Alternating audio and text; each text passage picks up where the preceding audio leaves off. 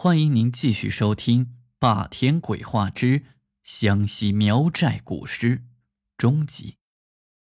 上一集我们说到，苗寨中的仙娘以及仙娘预测到我们家里会出事情。这事情很蹊跷，由于牵扯到很多东西，我就不具体说了。反正事情很大，因为这件事儿，我爸爸差点坐牢。也从公安部门调到了现在的车务段，从副局级降到了科级。这件事过后，我奶奶去了仙娘那里，两人聊起时，仙娘说：“果然是印在了你家仔身上呀。他出事的那天，我的虫给了我很强烈的信息呀。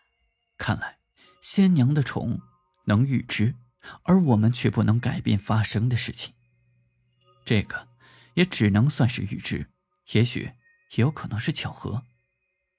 又过了一年，我随着奶奶去接爷爷，那时候发生的事情才真正的诡异之极。零七年，我从北京回去，到寨子里去看奶奶，她邀我一起去贤娘那里接爷爷，我一开始不肯去。可是又不好违背他老人家的意愿，就跟着去了。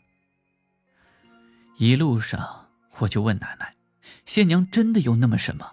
她是怎么从阴间接人的？又怎么知道她接上来的是爷爷的鬼魂，而不是她自己装神弄鬼？她不是会用蛊吗？是不是放了迷心蛊，让我们产生了幻觉？”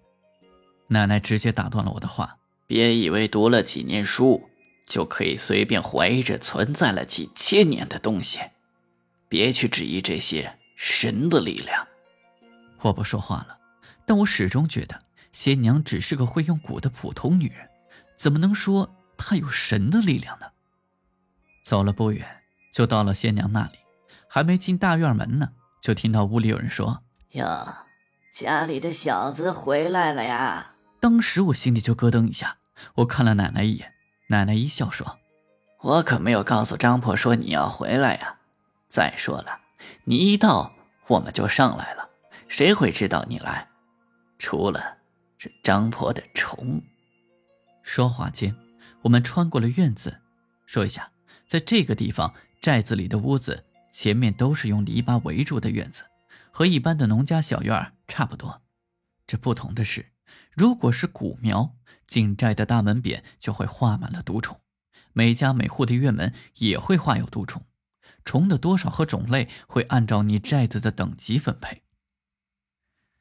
进去了贤娘的屋子，贤娘正在绣鞋，头也没抬就说：“楠楠来接爷爷呀，放心，真的是你爷爷上来了，我可装不像的。”当时我就愣了，他怎么知道我曾怀疑过鬼魂？是他装的呢，他又问：“新的工作单位，很多人为难你吧？”“哎，没事儿，不出三个月就没事儿了。”然后又问了很多我在北京的事情，他竟然了解的如此仔细。他甚至还说：“别把小狗带回来，免得被那些野物给吃了。野物可不懂什么纯种不纯种。”我当时就已经说不出话了。贤娘从一出生开始就没有离开过苗寨，更没有去过北京，而寨子里到北京去的人也只有我一个。我从未在寨子里提起过我在北京的任何事情啊。而仙娘的知识水平和认知范围，也是绝对不可能知道什么叫纯种狗。在我们那儿，哪怕是爸妈住的县城里，狗就是狗，没有什么纯种不纯种的。奶奶只是说。张婆什么都知道，只要她想知道的，她的虫就能让她知道。这时候，贤娘的鞋垫绣完了，她起身去洗手。我注意到，她洗了两遍，第一遍用的是很普通的水，第二遍是那种琥珀色的水，还有一点不知道是什么味道。她坐下来问我：“是不是要接你爷爷上来呀？”也是该见见你爷爷了，我也很久没和他说过话了。然后仙娘就把黑布蒙在了头上，我注意到，这个时候他的头上至少停了三只血红色的虫。我奶奶示意我安静，我知道，他要开始了。果不其然，他开始抖动，开始说一些听不清楚的话，一些有什么“过来吧”之类的，估计现在开始招魂了。他突然停了下来，一个很熟悉但又很陌生的声音，我一听就知道这是爷爷的声音，再听可是又有点不像。可能真的是太久没有听到了，再加上我的主观意识里，还是不相信那是爷爷的魂魄。